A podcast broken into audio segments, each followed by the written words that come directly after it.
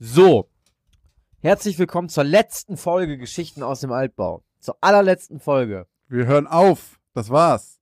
in diesem Jahr. Und zur Feier des Tages wird so ein kleines Säckchen aufgemacht.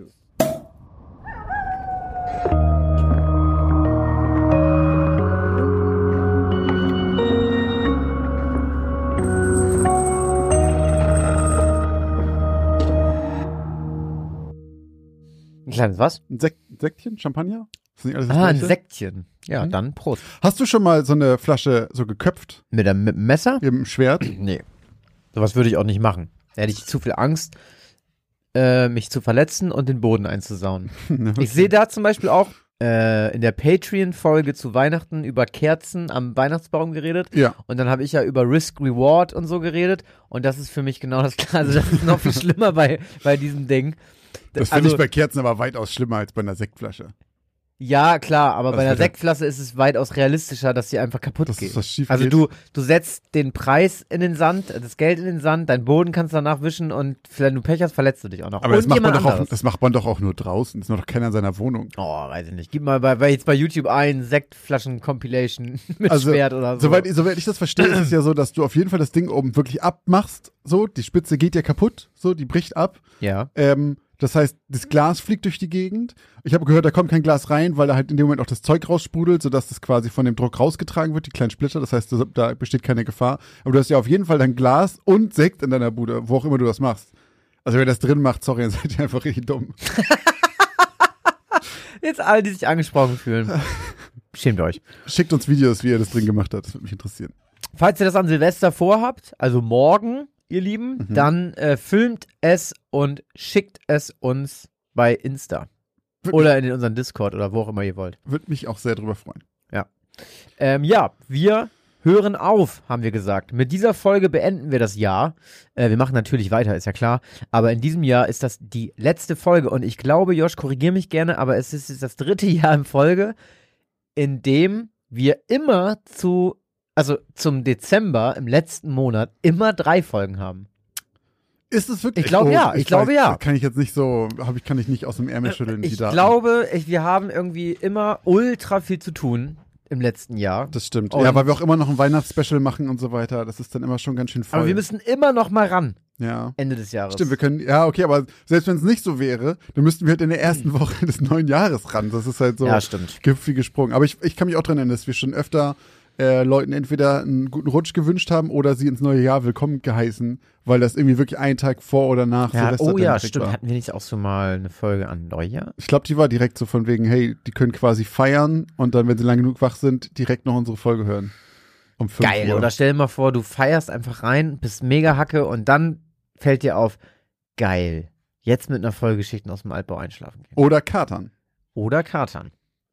Dieses Jahr gibt's das nicht, wenn ihr das sehr pünktlich hört, denn dieses Jahr äh, könnt ihr uns schön noch hören, bevor die Korken knallen. Ähm, denn es ist ähm, der Ein Tag vor 31.. Silvester. Ja. Der 30. Hat der Dezember nicht 31 Tage? Ja, doch, aber heute ist ja der 30., wenn die Folge rauskommt. Das heißt, wenn ihr die Early Bird seid, hört ihr sie am Freitag, den 30., am Samstag, den 31. Du hast Silvester. recht. Ja, ja, klar. Ah, ich dachte, Du- wir kommen am 31. raus. Nee, wir veröffentlichen ja immer am Freitag. Ja, ich weiß. Ach so, du dachtest, es ist der Freitag, der 31. Ja, ich bin in meinem, so. ich, kann- ich kann ohne Scheiß jetzt die Dann Ferien. brauche ich dich gar nicht fragen, was du Silvester vorhast. äh, doch, ich bin die- tatsächlich Oh ja. äh, auf dem Hausboot. Ach, guck mal einer an. Der feine Herr. Und der Postbote hat schon wieder meine Einladung vergessen, bei mir in den Briefkasten zu werfen, Ich habe ich. tatsächlich, es ist äh, streng limitiert. Bodenlos. Wohnen- du bist doch zu Hause mit deiner Family, oder nicht? Ja, Hast du- vielleicht hätte ich Habe ich, was dich nicht, hab ich dich nicht vorher gefragt, was du machst? Ja. Doch, ich habe dich gefragt, was du Silvester machst. Hast du gesagt, oh, mit meiner Family ganz gemütlich zu Hause.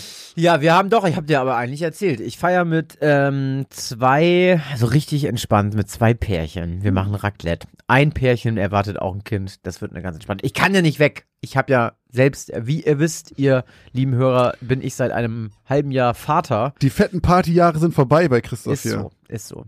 Auch Ja. schon. Und du gehst nach Hamburg aufs Hausboot. Ich fahre nach Hamburg mit meinem kleinen Bruder. Ähm, wir Und deinem großen Bruder. Äh, zu meinem großen Bruder. Und äh, ich glaube, das wird aber auch nicht groß Action sein. So. Aber, äh, Also, aber ist da richtig nee, da sind, oder nein, nur, sag ich mal, so Freunde? da sind Freunde und, sowas erweiterter und Kreis? die feiern einfach zusammen. Ach cool, geil. Pe- Könnt ihr da pennen? Ja. Ach so, okay. Ja, also die ja schmeißen im- dann irgendwann alle raus. Also wir sind ja nicht so, äh, sagen wir nicht so viel Platz, dass da jetzt irgendwie 20 können- Leute pennen können. Zehn Leute können da, glaube ich, pennen oder sowas. Irgendwie sowas habe ich gehört. Mir wurde gesagt, es ist kein Problem, dass ich da schlafen kann. Ich verlasse mich jetzt einfach darauf. ich Ich hoffe es, ich ey. nehme noch so ein kleines Beiboot mit oder sowas. Ja, cool. Das klingt cool. Mach Fotos, ich will die sehen. Mache ich. Geil. So. Ähm, ja, Leute. Heute gibt's nochmal zum Ausklang des Jahres nochmal zwei Geschichten. Wie gesagt, je nachdem, wann ihr das hört. Vielleicht sagen wir einfach jetzt schon mal so Frohes Neues. frohes Neues für diejenigen, die äh, uns im Kater am Sonntagmorgen hören. Also frohes neues Jahr. Schön, dass ihr uns im Kater hört. Wir müssen da sicher sein einfach. Genau, für all diejenigen, die uns am Freitag hören, äh, wünschen wir euch, sagen wir später auch noch, aber wünschen euch natürlich auch eine tolle Feier. Jetzt beginnen wir mit der Auflösung der Ja. letzten Folge. Ich muss gerade ganz ehrlich gestehen, ich war gerade selber so ein bisschen in so einer Husch-Husch- Manier und war so, ja, wir machen das so wie die Patreon-Folge zu Weihnachten. Wir brabbeln ein bisschen, lesen Und dann die Geschichten vor, los, dann gibt's ne? eine Antwort und jetzt war ich so, ah nee, warte mal, wir müssen ja noch was auflösen. Ich, Also mir fällt auch jetzt gerade auf, dass das ganze Intro jetzt anders ist, aber ist ja scheißegal. Wir fangen jetzt nämlich zuerst nämlich wieder an mit den Auflösungen der letzten Geschichten. Und äh, falls ihr die noch nicht hören wollt, falls ihr die letzte Folge nicht gehört habt, dann springt einfach zu 34 Minuten 15, denn ab da beginnen die neuen Geschichten von heute. Und jetzt reden wir erstmal über Christophs Geschichte vom letzten Mal, die da heißt Verwaist. Und in Verwaist äh, geht es um einen äh, ein junger Mann, der im Wald ist und ein bisschen mit der Karre rumschießen will und dabei aber einen kleinen Karton findet. Ähm, irgendwas liegt da auf dem Boden. Er weiß nicht so genau, was es ist, geht da näher ran und guckt dann dort hinein und da liegt dann tatsächlich ein toter Junge, der auch ganz schön mitgenommen aussieht, glaube ich, wenn ich mich recht erinnere. Und ich bin mir jetzt gar nicht sicher. Ich glaube, der ruft nicht die Polizei, sondern der verschwindet einfach, ne? Und der wird dann später nochmal gefunden. Äh, ja, jein. Also, der kommt, nachdem jemand anders die Leiche schon gesehen hat, Mhm. der die Bullen nicht ruft, weil er da illegale Fallen aufgestellt hat. So war das, ja, stimmt. Der, der ihn findet, ist der, der mit einer Knarre rumschießen genau, wollte. und der ruft die Cops, weil er glaubt, dass das ein Mädchen ist, was vermisst wird. Stimmt, da ist äh, eine Zeit vorher ein Mädchen verschwunden und er denkt, das könnte die sein. Genau. Und dann kommt die Polizei vorbei, guckt sich den, das Kind an und merkt, nee, es ist ein Junge und sie wissen nicht, wer das ist. Es ist definitiv nicht dieses Mädchen. Und daraufhin äh, versucht der Detective Munson, der halt für diesen Fall zuständig ist, herauszufinden, wo dieses Kind herkommt und wer das sein könnte. Und verfolgt einige Spuren, die aber alle mehr oder weniger am Sand verlaufen. Zum Beispiel war, glaube ich, eine Decke bei dem Jungen mit bei. Was, eine Decke oder ein Laken oder sowas? Eine Decke. und äh, so eine blaue und ähm, und in so einem Heim in der Gegend, da sieht er draußen genau diese Decken auch hängen. Ähm, doch da sagen die alle, nee, nee, bei uns ist kein Junge abhanden gekommen. Ähm, das kann mit uns nichts zu tun haben. Und dann meldet sich noch eine Myra per Telefon bei dem Detective und äh, gibt ihm noch ein paar Hinweise und wüsste genau, wo das herkommt. Ähm, und zwar ähm, sollte das das Kind sein, das Adoptivkind von der Familie, glaube ich, das so misshandelt wurde von den Eltern. Und dann gibt diese Myra halt so ein paar Hinweise, die sehr spezifisch zu diesem toten Jungen passen. Zum Beispiel, dass in dem Magen irgendwie Baked Beans drin sein sollen, dass der vorher noch gebadet wurde, was zu den Händen passen würde von dem Jungen. Und äh, als sie dann aber nachforschen, stellt sich heraus, dass das alles nicht zusammenpasst. Also ähm, die hat irgendwie Informationen, die sie nicht wissen könnte. Ja, und die ist psychisch krank vor allem. Die, die äh, Frau, Myra, ne? Ja. Auf jeden Fall bleibt es dann am Ende auch leider ziemlich offen, weil dieser Fall nicht komplett gelöst werden kann. Äh, man kann, glaube ich, irgendwie, haben sie sich noch rekonstruiert, wie der Junge aussehen müsste, ohne diese ähm, Wunden? Hast du es erzählt? Hast du das recherchiert? Nee, ich, Jetzt ich, verschwimmt Wahrheit mit Realität, Ja, okay. Josh. Wir sind hier wieder bei X-Factor. ich, ähm, ich mach's hier einfach ganz kurz und äh, sag erstmal, was ihr glaubt, ob diese Geschichte wahr ist oder nicht. Und von euch haben 87% gesagt, sie ist wahr und nur Oha. 13%, dass sie falsch ist. Und äh, wie ihr eben gerade vielleicht schon gehört habt, ich kannte diesen Fall. Ich habe es ja auch in der Folge schon gesagt, dass mir das irgendwie bekannt vorkam. Und ich habe es irgendwann mal auch auf irgendeiner Liste von so ungelösten Fällen, glaube ich, gesehen. Ich habe aber wie immer nicht groß nachgeforscht, weil ich halt noch keine Geschichte darüber geschrieben habe, sondern immer nur dachte, auch vielleicht irgendwann mal. Ja. Aber ich weiß, dass es von diesem einen Jungen, der so ein sehr wirklich in Mitleidenschaft gezogenes Gesicht hatte, ähm, Bilder gab, wie er aussehen würde, ohne diese Wunden quasi. Und viel mehr weiß ich darüber nicht. Ich weiß nur, dass das eigentlich ein ungelöster Fall ist, aber ich glaube, in den Kommentaren stand ein paar Mal drin, dass der letztens erst gelöst wurde. Deswegen bin ich jetzt sehr gespannt. Ich sage aber auch, die Geschichte ist wahr und ähm, jetzt schauen wir mal, was dahinter steckt. Ja, die Geschichte ist wahr und es handelt sich äh, dabei um den bis vor kurzem noch eigentlich genannten oder bekannten Fall oder den jungen namens The Boy in the Box oder America's Unknown Child. Es war ein Kind, ähm, ein Junge, der am 25. Februar 1957 in Philadelphia gefunden wurde von jemandem, der einem Kaninchen hinterher gerannt ist. Also tatsächlich war es so, dass vorher schon jemand ähm, den Jungen entdeckt hat und eben aber wirklich, weil er illegale Bisamrattenfallen da aufgestellt hat, dann das mit der Angst zu tun bekommen hat. Und äh, dann später, die Geschichte mit der Knarre, die war von mir, Mhm. da hat später jemand einfach ein Kanickel entdeckt, das in den Wald gerannt ist und der wusste, dass dort Fallen stehen. Und dann ist er hinterher und hat wahrscheinlich gehofft oder vielleicht aber auch nicht gehofft, dass das Kanickel da reinläuft. Okay.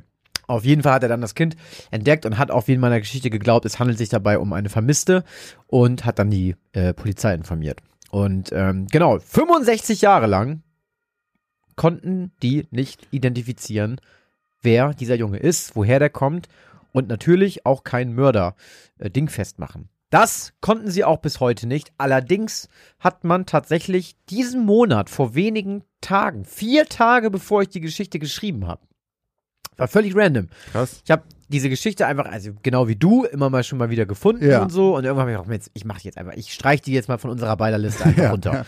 So, und dann habe ich, googelst du das natürlich nochmal und plötzlich irgendwie Identität aufgeklärt. Vor vier Tagen. Und alle möglichen deutschen Blätter haben darüber geschrieben. Durch DNA oder was? Ja. Okay. Genau. Also die haben jetzt herausgefunden, dass es sich dabei um Joseph Augustus Zarelli gehandelt hat. Tja, das Zarelli war's aber Nachname. auch tatsächlich. Achso, mehr weiß man nicht. Mehr weiß man eigentlich nicht. Man hat bis heute kein Mörder-Ding festgemacht. Es gibt, das ist alles noch in der Mache, muss man dazu sagen. Also die Ermittlungen Laufen haben jetzt gerade wieder begonnen und einer der äh, Polizisten hat wohl auch einen Kommentar geäußert, dass die wohl eine ganz klare Vermutung haben, um wen es sich bei dem Mörder handeln könnte. Mehr wollte er aber nicht sagen. Die Frage ist aber auch, wahrscheinlich lebt er gar nicht mehr. Mhm. Ne? also das ist 65 Jahre, her. Wenn er nur 20 gewesen ist damals, ist die Wahrscheinlichkeit schon nicht so gering, dass er tot Genau. ist. Ähm, naja, auf jeden Fall, ich kann ja noch ein bisschen was dazu erzählen. Also das ist der älteste Cold Case Fall Philadelphias und gehört auch generell zu den ältesten und bekanntesten Cold Case Fällen in den USA. Ähm, ein Problem, was natürlich auch äh, war, warum man den nicht identifizieren konnte, ist auch ein bisschen der Zeit geschuldet, denn in den 50ern gab es keine DNA-Tests und quasi auch eigentlich noch keine Computer. Mhm. Das heißt, man hat Fußabdrücke, Fingerabdrücke äh, genommen und dann mit Krankenhausakten verglichen. So. Hat alles ins Leere geführt. Ähm, dann ist man auch davon ausgegangen, naja gut, vielleicht kommt er wirklich aus dem Pflegeheim. Und dann hat man alle möglichen Pflegeheime und Kinderheime und so weiter und so fort ähm, überprüft, ob da irgendwie Kinder fehlen. Fehlte aber keins. Die Listen waren alle in Ordnung. Und es wirkte jetzt auch nicht so, als hätte da irgendwer das Kind keine Ahnung, umgebracht oder wäre vielleicht durch einen Unfall gestorben und dann hätte man da irgendwas vertuscht oder so. Ähm, das, das war alles nicht der Fall. Äh, und dann hat man fast oder über 40 Jahre später, äh, oder fast 40 Jahre später, 1990, das erste Mal von dem das Grab geöffnet und hat dann versucht, DNA zu nehmen. Wollte ich gerade fragen, woher sie Ähm, die noch haben. Genau, und das hat damals nicht, auch nicht geklappt, weil das Mhm. so eine ganz spezielle DNA war. Damit konnte man damals einfach noch nicht so viel anfangen. Also Aber hat man heute- die dann aufgehoben für, Ja. wer weiß, ob man später was damit machen kann ja, quasi? das landet dann ja alles im Labor, Ja. wird irgendwo halt zum Glück irgendwo eben immer noch gelagert und nicht einfach weggeworfen. Und ähm, genau, also im April 21, letztes Jahr, haben, haben ähm, die damit schon angefangen und gesagt, dass man jetzt ein vollständiges DNS-Profil äh, erhalten hat und jetzt auch dadurch überhaupt erst eine adäquate Suche generell möglich war. Mhm. Und ähm, dann hat man ähm, da weiter ermittelt und ähm, im November 21 hat man schon gesagt, dass man, wenn das so weiterläuft wie jetzt, dass man eigentlich Ende 21 wahrscheinlich schon Ergebnisse präsentieren kann. Hm, okay. Das war letztes Jahr. Hat aber ein bisschen ist, länger hat gedauert alles jetzt. ein bisschen länger gedauert, genau. Ein Jahr später, quasi im Dezember, hat dann die Polizei auch von Philadelphia eben mitgeteilt, dass sie den Jungen identifiziert haben und dass es eben sich dabei um den Joseph Augustus Zarelli handelt. Und woher haben sie die, also sie müssen ja eine Gegen-DNA haben zum Checken, dass sie sagen, okay, stimmt diese, weil die können ja nicht einfach die DNS nehmen und sagen, okay, aha, hier steht drin, hier steht so wie so ein Perso, sondern du musst ja irgendwas haben zum Gegenchecken, um zu sagen, oh ja, das stimmt überein.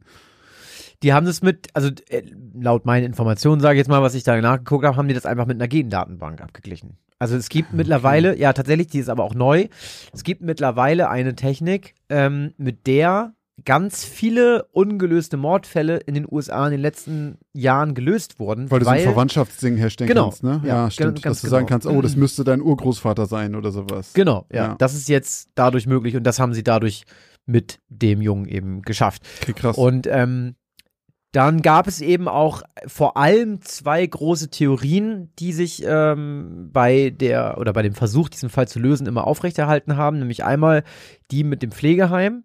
Es gab halt neben der Polizei noch so eine Art Privatermittler. Mhm. Und der hat auch durch einen, einen Psychiater einen Tipp gekriegt, dass er sich mal dieses Pflegeheim angucken soll. Mhm. Oder dieses Foster Home. Ähm, das klang, also man muss dazu sagen, wenn man diesen Fall jetzt bei Wikipedia beispielsweise nochmal nachguckt, Mhm. da gibt es ganz schöne Unterschiede zwischen der deutschen und der englischen Version. Ja, okay.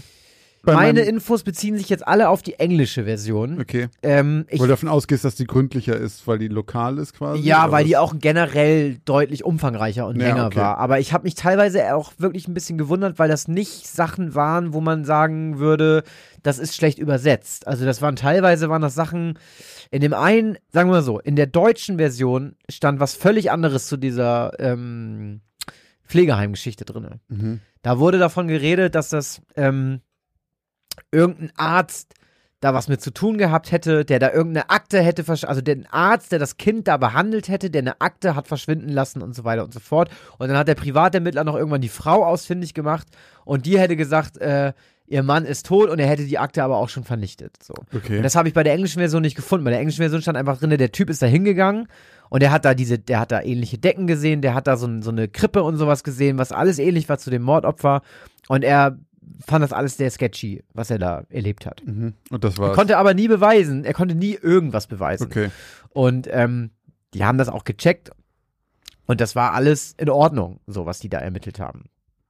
Und auch bei dem, äh, bei dem Anfang, also zum Anfang mit dem, mit dem Typen, der die Bisamrattenfallene aufstellt und so, das war in der deutschen Version auch einfach anders. Also es stand da alles ein bisschen anders. Da haben sie auch, also ich habe das mir auch gar nicht mehr durchgelesen, weil ich das so wirr fand zum Teil, dass ich einfach mich auf die englische Version beziehe. Das heißt, wenn ihr da irgendwie jetzt selber Unterschiede merkt, Leute, dann liegt das wahrscheinlich einfach daran.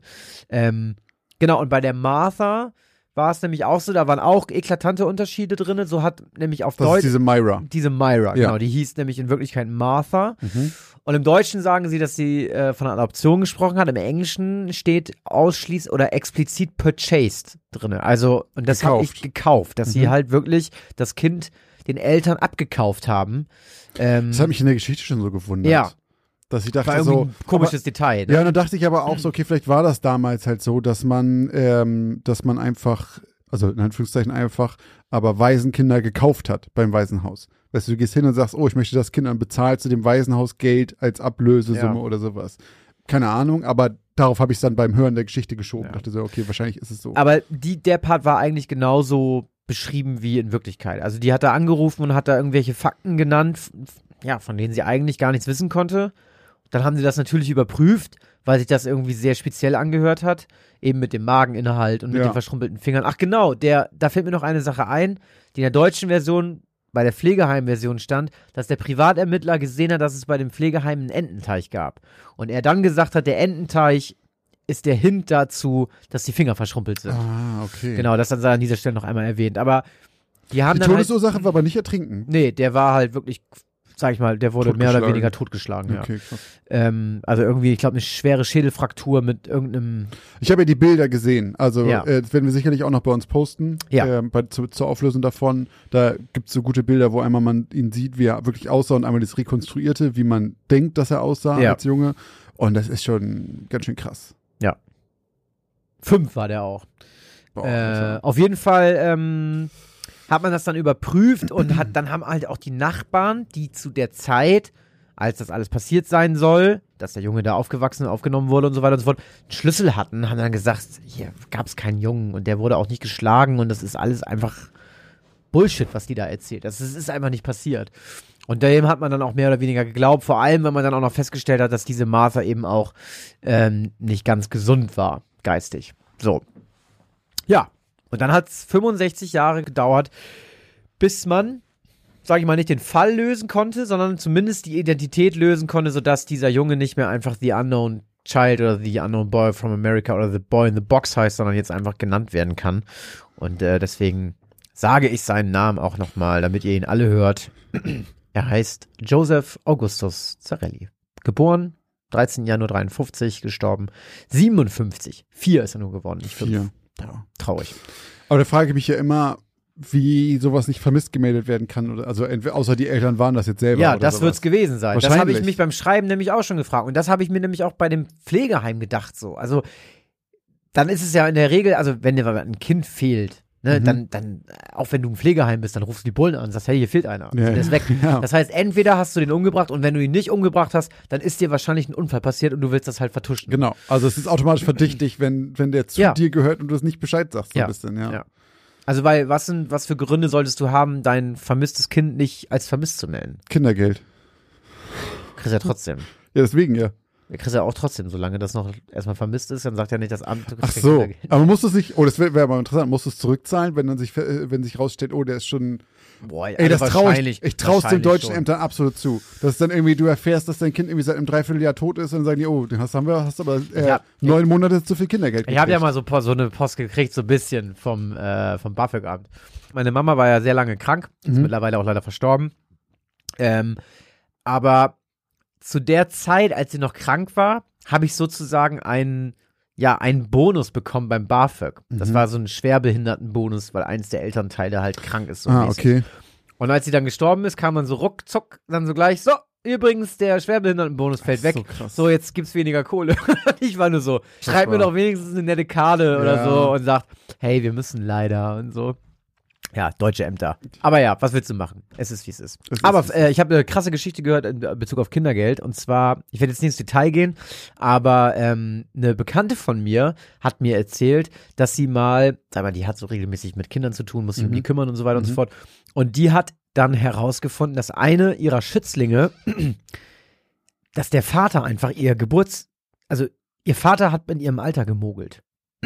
Von der Tochter. Ja, Wie geht das um denn? vier Jahre. Um vier Jahre? Um vier Jahre, das, weil dass der länger Kindergeld kassiert. Dass der vier Jahre länger Kindergeld kassiert.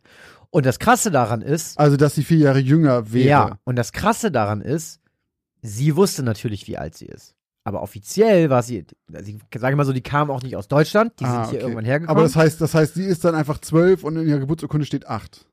Quasi. ja, nur, ja, Und sie quasi. sagt, und nur war das damals schon so, sie war dann quasi, wenn du so willst, war sie zwölf und Ja. war in der dritten Klasse. Okay, das heißt, ah, okay, das Sie heißt, ist größer und stärker als alle Jungs.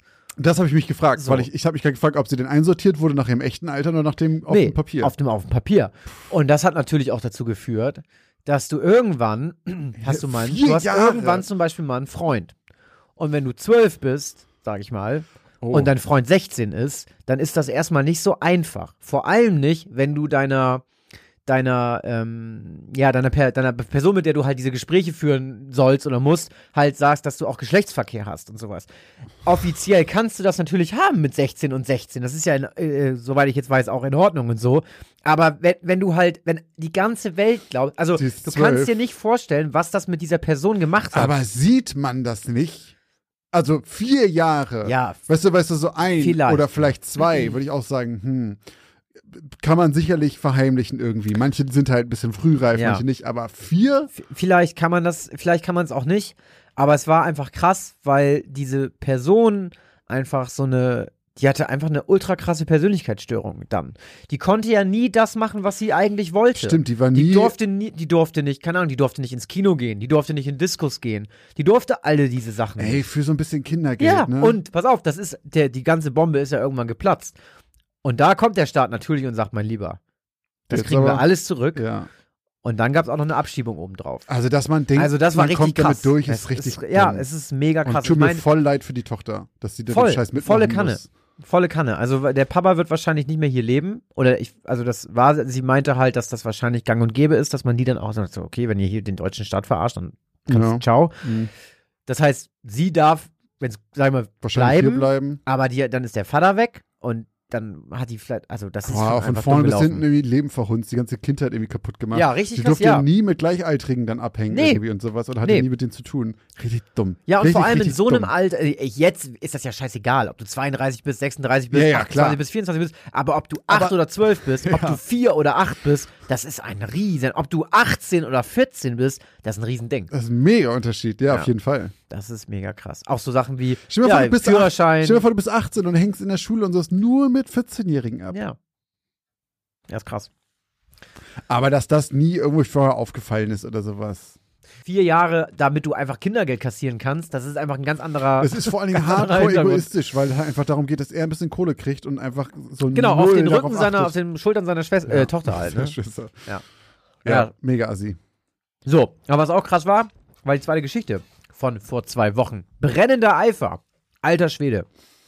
Eine junge Lehrerin kommt irgendwann auf die Idee, der Kirche mehr oder weniger beizutreten und tritt nicht nur bei, sondern ist auch mit brennendem Eifer dabei und ähm, geht da regelmäßig hin und ähm, trägt die Kunde der Kirche auch in ihr Klassenzimmer. Sie ist nämlich Lehrerin und äh, Grundschullehrerin, um genau zu sein, und hat ähm, ja viele kleine Kinder, um die sie sich äh, kümmern muss und denen sie auch immer mehr eben mh, die äh, Weisheiten und Theorien der Kirche äh, beibringen möchte. Und das tut sie auch gerne freiwillig nach Unterrichtsschluss. Und ähm, es kommt dann irgendwann so weit, dass sie die Kinder abends, glaube ich, nach draußen führt und ein Lagerfeuer mit denen macht und mehr oder weniger. Und ähm, ihnen dann mitteilt, dass sie ja vermutlich alle von Dämonen oder von irgendwelchen bösen Sünden besessen sind und die müssten sie jetzt mal eben reinigen und dafür wäre das Feuer ja sehr gut geeignet. Und dann quält sie die Kinder. Schl also schneidet ihnen, glaube ich, die Hände auf, verbrennt sie und ihrer Meinung nach reinigt sie davon die Kinder von ihren Sünden und äh, macht sie so wieder rein. Und das kommt natürlich raus. Die Kinder fangen natürlich an zu schreien, erzählen das ihren Eltern. Ein Kind wird auch, glaube ich, ein bisschen mehr verletzt als, als ein anderes. Und ähm, am Ende fliegt die Lehrerin raus. Richtig. Zum Glück. Und ähm, man weiß eigentlich gar nicht, wie lange sie das schon macht, wie viele Kinder sie da auch schon, sage ich mal, verbrannt hat und äh, gequält hat. Und ja, war eine ganz schön krasse Geschichte. Also war auch sehr explizit beschrieben, fand ich. Mm, Ich guck mal, was die Community gesagt hat. Äh, wir haben euch ja auch gefragt, war nicht ganz so eindeutig wie bei meiner Geschichte. Äh, 64% von euch haben geglaubt, dass das wahr ist, 36% von euch haben geglaubt, dass Josh uns hier eine Lüge aufgetischt hat, beziehungsweise sich das Ganze nur ausgedacht hat.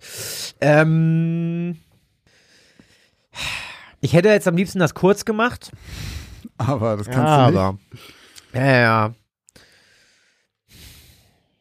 Also ich sag, ah doch, ich mach's kurz, ich leg mich fest, ich sag, das ist wahr und das ist in den USA passiert. Die sind da so krank. Ähm, Also, es ist wahr und es ist in den USA Yes. passiert, denn sie sind da so krank. ja, Mann. Am 12. Juni 2012 wurde eine 35-jährige Lehrerin namens Danielle Harkins festgenommen. Ganz kurz, wenn, dann ist das immer in den USA. es halt ist einfach so. Aber ich meine, da wird auch einfach mehr von berichtet. Aber wer weiß, was in anderen Ländern so abgeht, wo einfach keine Berichte kommen. So, das, wir kriegen das halt aus den USA. Vielleicht. Oder vielleicht sind, ja, vielleicht, vielleicht. Auf jeden Fall hat sie ihre Schülerinnen und Schüler gezwungen, bei dämonischen Ritualen teilzunehmen, die Feuer und Selbstverstümmelung beinhalten.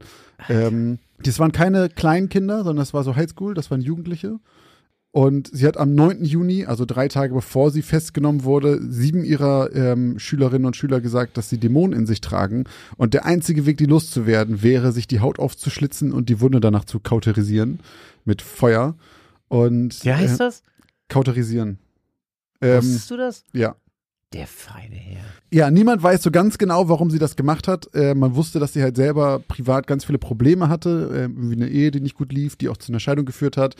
Ähm, Sorgerechtsstreit wegen ihrer Kinder und die hat dann immer weiter sich dann in die Religion geflüchtet und äh, hat am besagten Abend, genau wie meine Geschichte, halt ein Feuer am Pier gemacht in äh, St. Petersburg, aber es gibt anscheinend einen St. Petersburg auch in Amerika.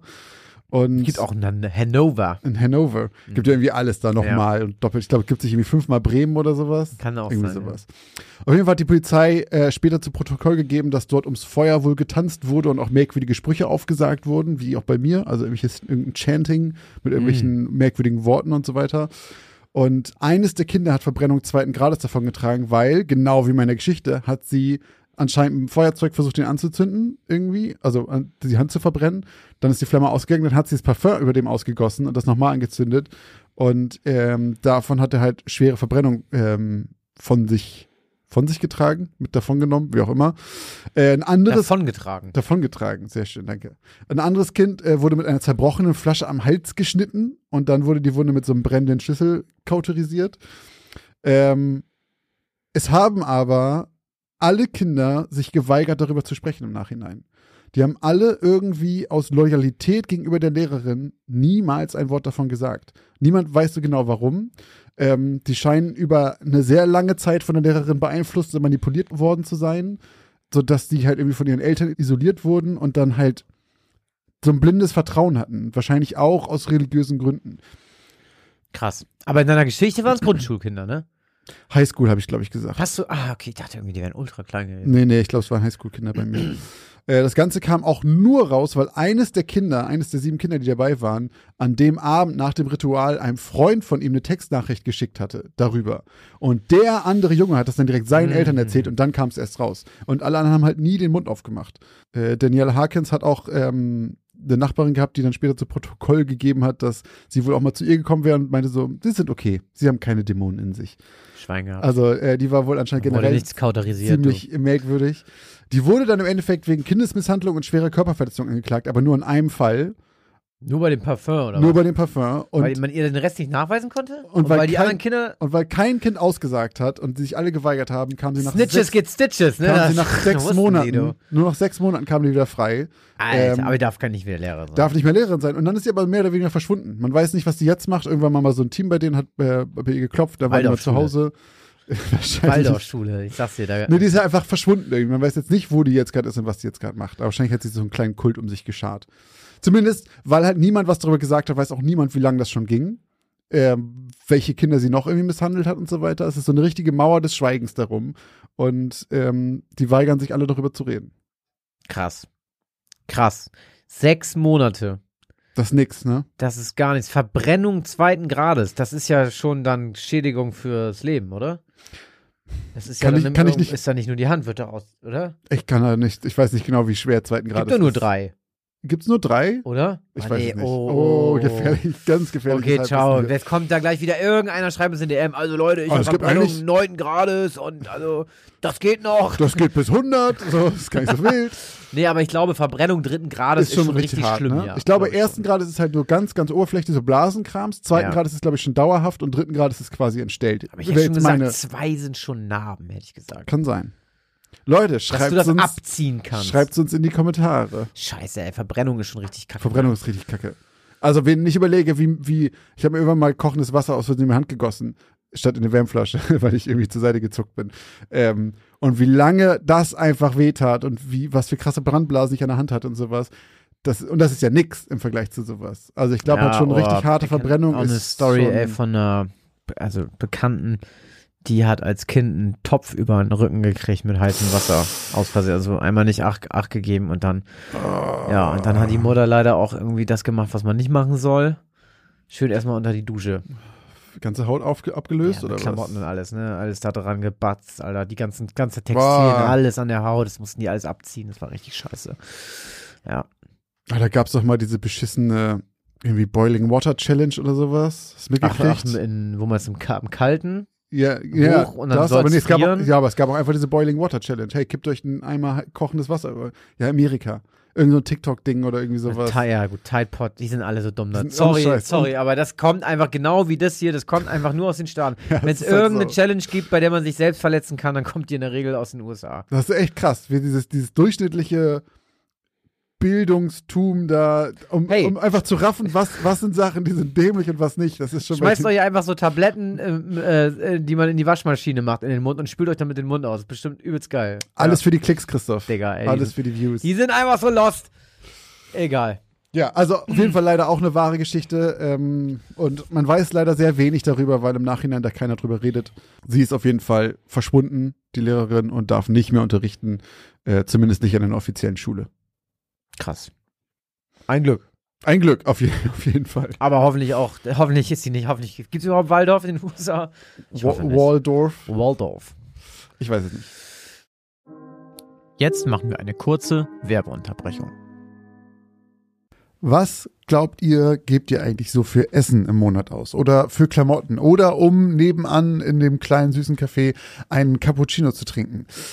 Was auch immer ihr gerade vermutet, vielleicht liegt ihr mit diesen Vermutungen ganz schön daneben. Wenn ihr das mal überprüfen wollt, dann kann euch die App Finanzguru dabei helfen, denn dort könnt ihr Budgets einstellen für verschiedene Sachen, die ihr braucht, zum Beispiel fürs Einkaufen, für Essen oder was auch immer ihr sonst äh, budgetieren wollt und dann mal so einen kleinen Self-Check machen, ob ihr denn wirklich da liegt, wo ihr glaubt, dass ihr liegt oder doch merkt, oh, ich gebe vielleicht ganz schön viel Geld für Cappuccini aus. Und in diesem Fall kann euch Finanzguru sehr dabei helfen, einen Überblick über eure Finanzen zu bekommen und diesen Überblick auch zu behalten. Das Beste daran ist, das Ganze ist vollkommen kostenlos. Ihr habt aber die Möglichkeit für 2,99 Euro im Monat Finanzguru Plus zu holen und ein paar extra Funktionen freizuschalten. Um dieses Geld aber auch noch zu sparen, um zumindest zu gucken vorher, braucht ihr das überhaupt wirklich? Ist das eine von diesen Ausgaben, die euch hilft? Dafür könnt ihr Finanzguru Plus drei Monate komplett kostenlos testen. Dafür müsst ihr einfach nur den Code Altbau benutzen. Der ist 30 Tage lang gültig und damit bekommt ihr drei Monate Finanzguru Plus vollkommen kostenlos. Ganz wichtig jedoch, das gilt nur für Neukunden. Das heißt, wenn ihr schon Kunde da seid, dann seid ihr wahrscheinlich eh glücklich damit und braucht ihn gar nicht. Die Anleitung, wie das funktioniert, könnt ihr ganz einfach hier finden bei uns in den Shownotes. Das haben wir euch wie immer hier verlinkt. Also probiert es jetzt gerne aus und guckt mal, wo ihr bei euren Budgets in Wirklichkeit liegt und ob da nicht für irgendwas viel zu viel Geld flöten geht.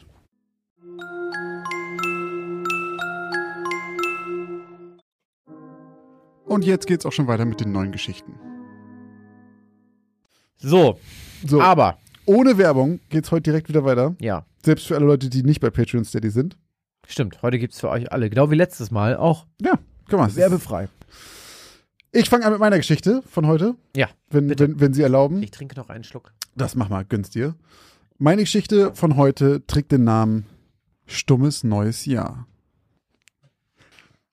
Zähl noch mal nach, Paddy. Hast du wirklich alles dabei?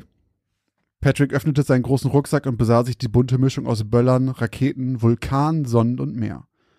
Ja, müsste alles da sein. Und selbst wenn nicht, wir haben so viel Kram, da gehen uns eher die Feuerzeuge leer als die Munition. Die drei Jungs lachten selbstgefällig. Patrick, Marcus und George schlossen ihre Rucksäcke voller Feuerwerkskörper, nachdem sie sich jeder noch einen Schinken mit Böllern in die Jackentasche gesteckt hatten und schulterten ihre explosive Fracht. Heute Nacht würde phänomenal werden. Sie waren schon die letzten Jahre zusammen an Silvester um die Häuser gezogen, aber so viel Sprengstoff wie dieses Jahr hatten sie noch nie dabei gehabt. Patrick hatte sogar extra dafür im Sommer und Herbst Gartenarbeit bei seinen Großeltern gemacht, um sich ein bisschen was zu seinem Taschengeld dazu zu verdienen. Und bei dem schweren Gewicht, das ihm jetzt an den Schultern zog, wusste er, dass es sich gelohnt hatte. Seine Freunde Marcus und George hingegen hatten nicht arbeiten müssen. George bekam so viel Taschengeld, dass es locker für zwei Rucksäcke mit Böllern gereicht hätte, und Marcus musste seinen Vater nur lieb fragen und bekam dann eh alles, was er wollte. Patrick beneidete die beiden oft darum, auch wenn es schon ein besonderes Gefühl war, zu wissen, dass er sich das selbst erarbeitet hatte. Es geschenkt zu kriegen, wäre ihm dennoch lieber gewesen. Die drei hatten sich schon die letzten Tage immer mal wieder getroffen, um schon vor Neujahr ein paar der kleineren Böller auszuprobieren. Sie wussten, dass sie das eigentlich nicht durften, aber solange nicht gerade ein Polizeiwagen zufällig an ihnen vorbeifuhr, während sie Böller anzündeten, würde man sie eh nicht kriegen. Den Großteil ihres Arsenals hatten sich die drei jedoch für diesen Abend aufgehoben. Denn an Silvester waren sie frei. Es war, als würden keinerlei Gesetze gelten, als könnten sie machen, was sie wollten. Die Polizei war sowieso vollkommen überfordert. Alle Straßen waren voller Menschen und überall krachte und explodierte es. Es war, als wären sie mitten in einem ihrer Lieblingsvideospiele. Es war kurz nach sechs, als die drei mit ihren Vorbereitungen durch waren und sich auf den Weg machten. Natürlich war die Sonne schon längst untergegangen und die dicke Wolkendecke tat ihr Übriges, um den Abend so düster wie möglich zu halten. Umso besser, dachten sich die drei. Je schlechter man sie sehen würde, desto besser. Die Stadt, in der sie lebten, war zwar groß, doch nicht groß genug, als dass sie nicht irgendwelchen Leuten begegnen könnten, die sie schnell wiedererkennen würden. Und sie wollten heute so gut es geht anonym bleiben. Kaum waren sie fünf Minuten unterwegs, knallten schon die ersten Böller. Zuerst warfen sie ein paar vor sich auf die Straße, doch das wurde ihnen schon nach wenigen kleinen Explosionen zu langweilig. Also steckten sie den ersten Böller in einen Mülleimer. Das dumpfe Knallen war direkt doppelt so laut und sie lachten, als es aus den Seiten des Eimers heraus dampfte. Sie steckten Böller in Gullideckel, was eine hohlklingende und unfassbar laute Explosion unter ihren Füßen entfachte. Dann warfen sie welche in Briefkästen, bis der Geruch von Schwarzpulver, Schwefel und verbranntem Papier daraus hervorkroch. Es war einfach wundervoll. Die drei johlten und jauchzten bei jedem neuen Knall, jeder neuen Idee, die ihnen in den Sinn kam.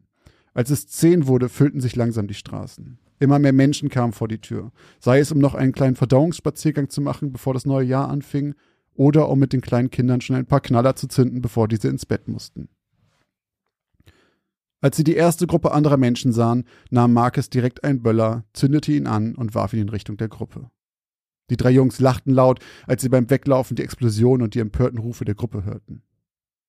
In den nächsten Stunden schossen sie Raketen in die Dachstühle von Häusern und in Gruppen von Menschen, warfen Böller in Gärten mit Hundehütten und warteten auf das panische Gebell der Tiere und steckten Fontänen in Briefkästen. Sie zogen immer weiter durch die Straßen, mal links lang, mal rechts lang und machten einfach, was sie wollten. Bis irgendwann plötzlich Blaulicht durch die Nacht flackerte. Und es kam direkt in ihre Richtung. Scheiße, scheiße, scheiße, scheiße, murmelte Marcus panisch, während er die Böller in der Jacke verschwinden ließ. Weil meine Eltern von heute hören, bin ich am Arsch. Auch Georges Gesichtsausdruck zeigte deutlich, dass er nicht eine Sekunde daran gedacht hatte, dass seine Taten irgendwelche Konsequenzen haben könnten. Er sah sich aufgeregt um. Dann griff er Marcus und Patrick an den Schultern und zog sie herum. Da lang! rief er und zeigte auf einen niedrigen Zaun hinter sich.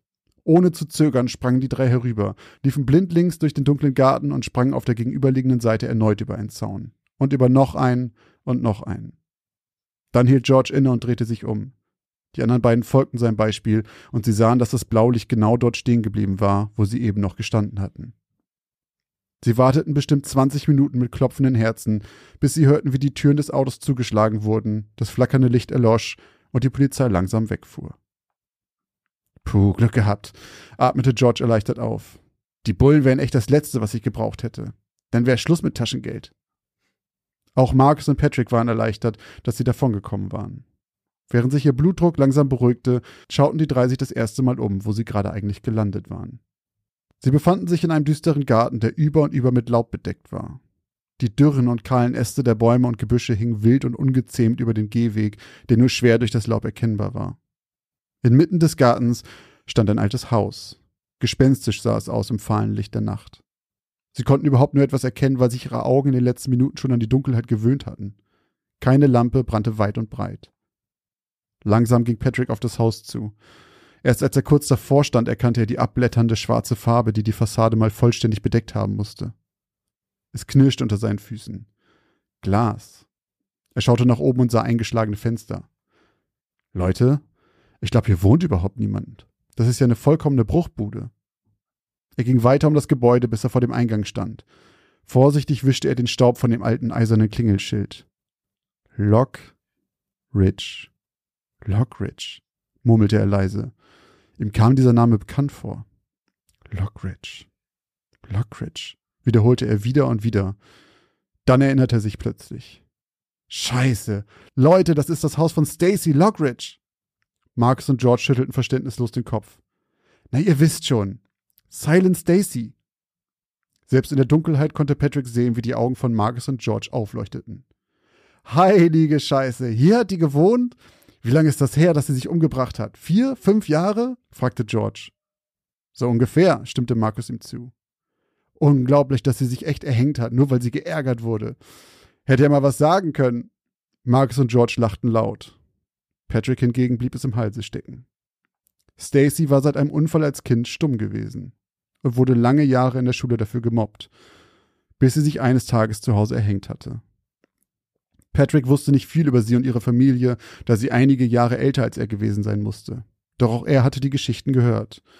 Darüber, dass ihre Eltern das Haus verlassen hatten. Vermutlich, weil sie einfach nicht über den Gedanken hinwegkamen, ihre Tochter hier verloren zu haben. Doch natürlich gab es auch schnell Gerüchte darüber, dass Stacy noch immer hier herumspuken würde. Vermutlich war das Haus auch deshalb nie verkauft worden und mittlerweile so zerfallen, mutmaßte Patrick, als er die Stimmen seiner Freunde vernahm. Ich glaube, ich weiß, was du denkst, sagte Marcus schmunzelnd zu George. Dann griffen beide in die Jackentasche, zogen jeweils einen Böller hervor und zündeten ihn an. Das Feuer warf gespenstische Schatten der knorrigen Äste durch den dunklen Garten, wie gierige Finger, die aus der Dunkelheit nach ihnen greifen wollten und nur durch das Licht zurückgehalten wurden. Dann schmissen beide wie auf ein Zeichen die Böller durch eines der kaputten Fenster. Für ein paar Sekunden war es still.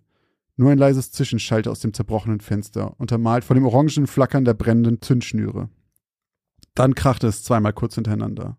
Der Schall wummerte durch das anscheinend leere Gemäuer und brach aus den offenen Fenstern heraus. Es war eine Sekunde still, bevor die beiden gröhlend loslachten.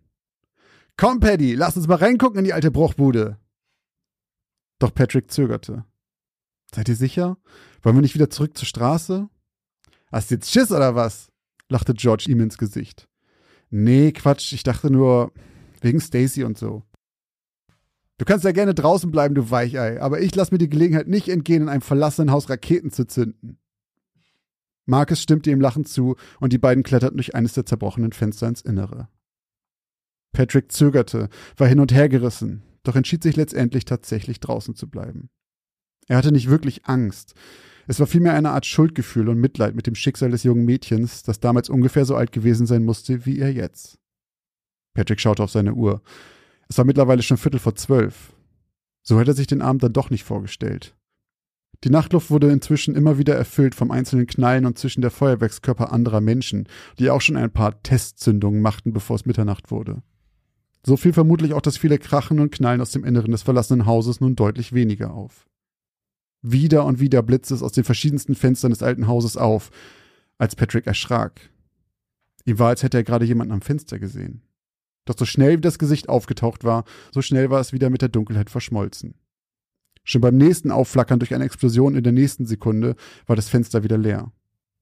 Wahrscheinlich war er noch immer etwas mitgenommen vom Schreck, als die Polizei plötzlich aufgetaucht war. Doch da sah er es schon wieder. Und wieder und wieder. Immer wieder in verschiedenen Fenstern. Doch da war ganz deutlich etwas. Oder jemand? Es sah aus wie die Silhouette eines Mädchens mit langen Haaren. Dann zündete einer der beiden Jungs eine Rakete. Anstatt dass die Gestalt wie zuvor nur einmal kurz aufflackerte, sah er sie jetzt deutlich gegen das helle Licht des Raketenantriebs, der durch das Haus zischte und mit lauten Knall an einer der Scheiben explodierte. Klirrend fielen die Scherben zu Boden. Leute? Leute! Doch statt einer Antwort ertönte nur weiterer Krach und gedämpftes Lachen aus dem Inneren. George! Marcus! Erneut nichts als weitere kleine Explosionen. Dann sah Patrick Marcus mit dem Rücken zu einem der Fenster stehen in seinen Händen eine der großen Batterien, die sie mitgeschleppt hatten. Ohne lange zu überlegen, zündete er sie an. Wie ein Metronom schoss die Batterie spratzend leuchtende Kugeln aus, die im Inneren des Hauses in bunten Funken explodierten. Und bei jeder Explosion sah Patrick die Silhouette näher an seine beiden Freunde kommen. Zwischen dem Krachen hörte er auf einmal die Stimmen von Marcus und George aus dem Inneren. Es klang, als würden sie zählen. Patrick sah wieder auf die Uhr. Es war fast Mitternacht, nur noch wenige Sekunden. Sieben, sechs, er sah die langhaarige Gestalt im gleichen Fenster aufflackern, aus dem er die Stimmen der beiden hören konnte. Fünf. Vier. Patrick rief laut nach den beiden, doch seine Schreie wurden vom lauten Hall der Batterie übertönt. Drei. Zwei. Die Gestalt war nun direkt hinter den beiden zu sehen. Eins. Während um das Haus herum Raketen in Luft stiegen und Sektflaschen geöffnet wurden, herrschte plötzlich Dunkelheit und Stille im Haus von Familie Lockridge. Kein Lachen oder Grölen war mehr zu hören, und nicht mal ein Knallfrosch wurde mehr gezündet. George? Langsam näherte Patrick sich dem dunklen Fenster, durch das seine Freunde eingestiegen waren. Marcus! Pechschwarze Leere begrüßte ihn daraus, bis sich eine Rakete der Nachbarn verirrte und gleißendes Licht in den Garten des Hauses warf. In dem Moment tauchte vor ihm im Fenster ein langhaariger Kopf mit bleichem Gesicht und tiefen, vernarbten Einschnitten am Hals auf. Patrick fiel sofort rücklings um. Er wollte schreien, doch er konnte nicht. Panisch rappelte er sich auf und sprang über den Zaun zu den Nachbarn und lief stolpernd und in Todesangst davon. Marcus und Patrick tauchten nie wieder auf. Nur ihre Rucksäcke, in denen noch immer Feuerwerkskörper übrig geblieben waren, wurden im verlassenen Haus der Lockridges gefunden. Die Polizei fragte Patrick wieder und wieder über den Abend aus, doch dieser blieb seit diesem Tag so stumm, wie es einst Stacy gewesen war.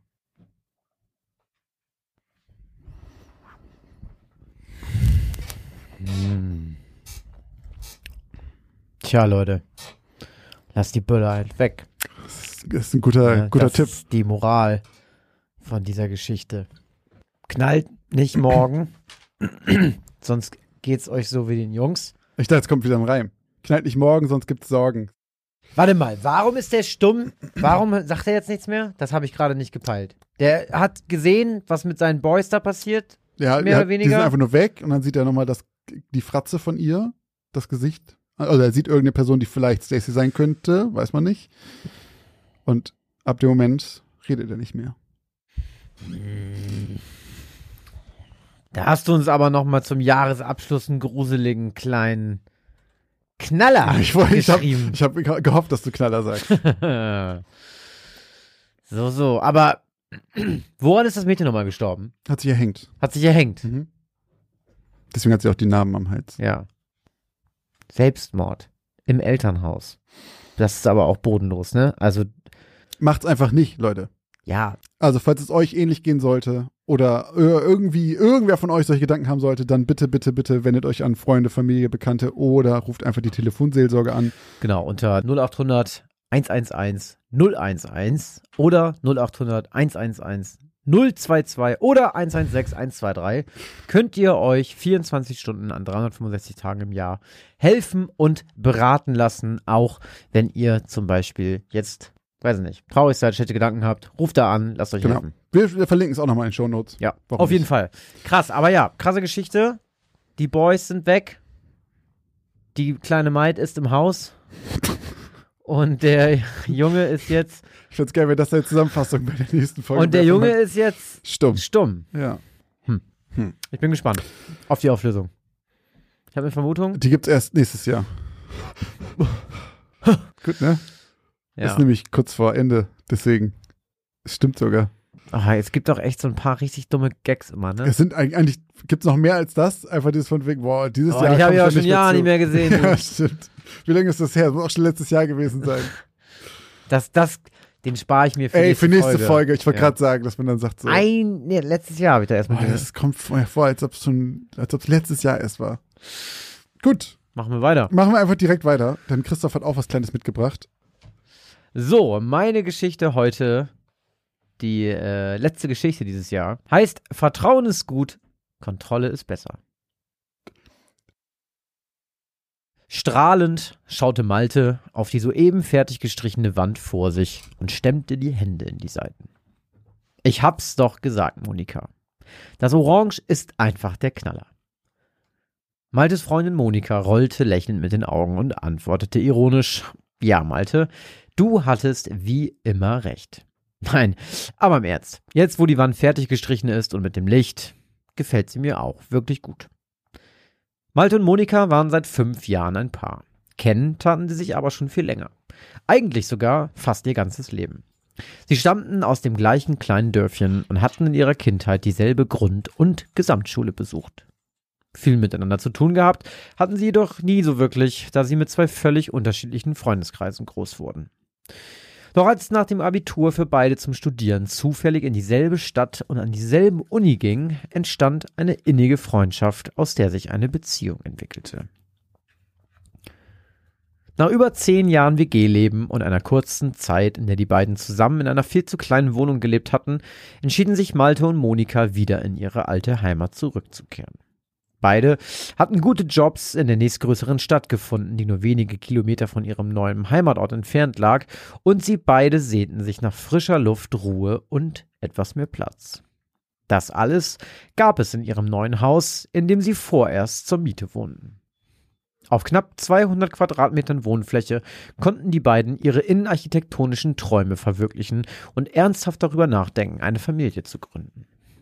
Auch der Garten war nicht gerade klein und Malte hatte bereits damit begonnen, sich Testberichte zu Gasgrills durchzulesen und ein bisschen Geld auf die Seite gelegt.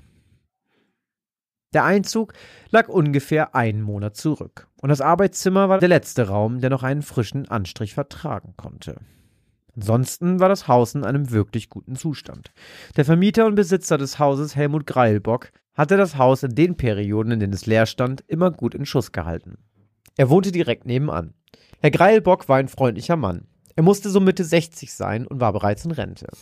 Um sich seine Zeit zu vertreiben, kümmerte er sich regelmäßig um kleine Reparaturarbeiten am Haus und bot sich sozusagen als kostenloser Hausmeister an. Malte und Monika kam das gerade recht. Schatz, ich glaube, Helmut wollte später noch mal vorbeikommen. Er sagte irgendwas, er müsse die Rauchmelder kontrollieren, rief Monika von unten die Treppe hinauf. Macht das nicht eigentlich eine extra Firma? Fragte Malte und knüllte die durchsichtige Plastikfolie zusammen, die er um den Boden vor Farbe zu schützen ausgelegt hatte. Ja, bei uns in der alten Wohnung schon. Aber hier auf dem Land, wo der Vermieter direkt nebenan wohnt, läuft das wohl ein bisschen anders. Ist doch nett. Alles klar. erwiderte Malte und stopfte einen riesigen Berg an Plastikfolie in den Mülleimer. Nach einem Monat im neuen Heim hatte sich das Paar bereits sehr gut eingelebt und sie genossen die Vorzüge, ein wirkliches Haus und nicht nur eine kleine Wohnung zu bewohnen.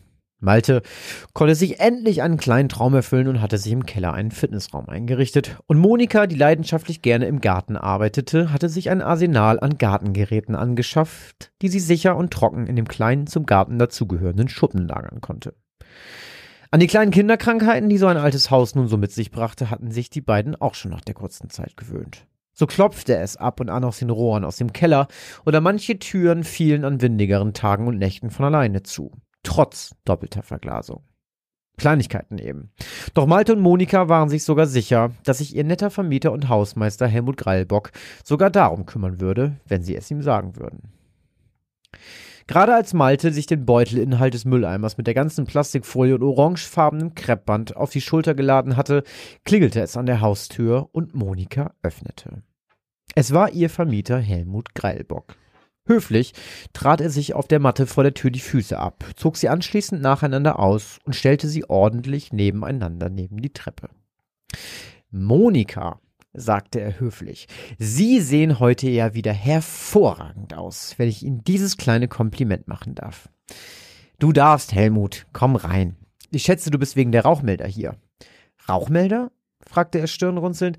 Ach so, ja, die Rauchmelder, richtig. Äh, genau, ja, ich wollte sie warten, sagte er, dann breit grinsend und zog einen Schraubenzieher aus der Brusttasche seines Blaumanns, den er eigentlich immer trug, wenn er zu Besuch war. Sag mal, Helmut, ich weiß, du kümmerst dich wirklich sehr viel um das Haus, begann Monika vorsichtig. Meinst du, es würde dir etwas ausmachen, wenn du dir mal im Keller die Rohre anschaust? Die Rohre im Keller? fragte Helmut verdutzt. Was ist mit denen? Nun, wir hören manchmal nachts komische Geräusche. Anfangs habe ich wirklich gedacht, die Einbrecher sind los, lachte Monika. Aber natürlich war niemand im Keller, als Malte eines Nachts nachgesehen hat. Ach, wie konnte ich das vergessen? unterbrach Helmut Monika und klatschte sich mit der flachen Hand auf die Stirn. Eure Vormieter hatten beim Auszug auch was davon erwähnt. Ah, heute schaffe ich es leider nicht mehr, mich darum zu kümmern, aber ich verspreche, dass ich mir die alten Dinger sofort anschaue, wenn ich die Zeit finde. Keine Eile, Helmut. Wir haben uns schon mehr oder weniger daran gewöhnt. Ich dachte nur, ich erwähne es mal. Ja, und das ist auch richtig so. Wie konnte ich das nur vergessen? So, jetzt mache ich mich aber mal an die Arbeit und kontrolliere die Rauchmelder. Eine halbe Stunde brauchte der Rentner, um alle Rauchmelder auf ihre Funktionstüchtigkeit zu überprüfen.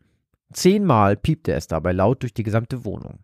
Als Helmut Greilbock den letzten Rauchmelder im Bad kontrolliert und die kleine Plastikschale wieder festgeschraubt hatte, stieg er von der Leiter und ließ den Schraubenzieher und ein kleines Gerät, was aussah wie ein Diktiergerät, wieder in seiner Brusttasche verschwinden.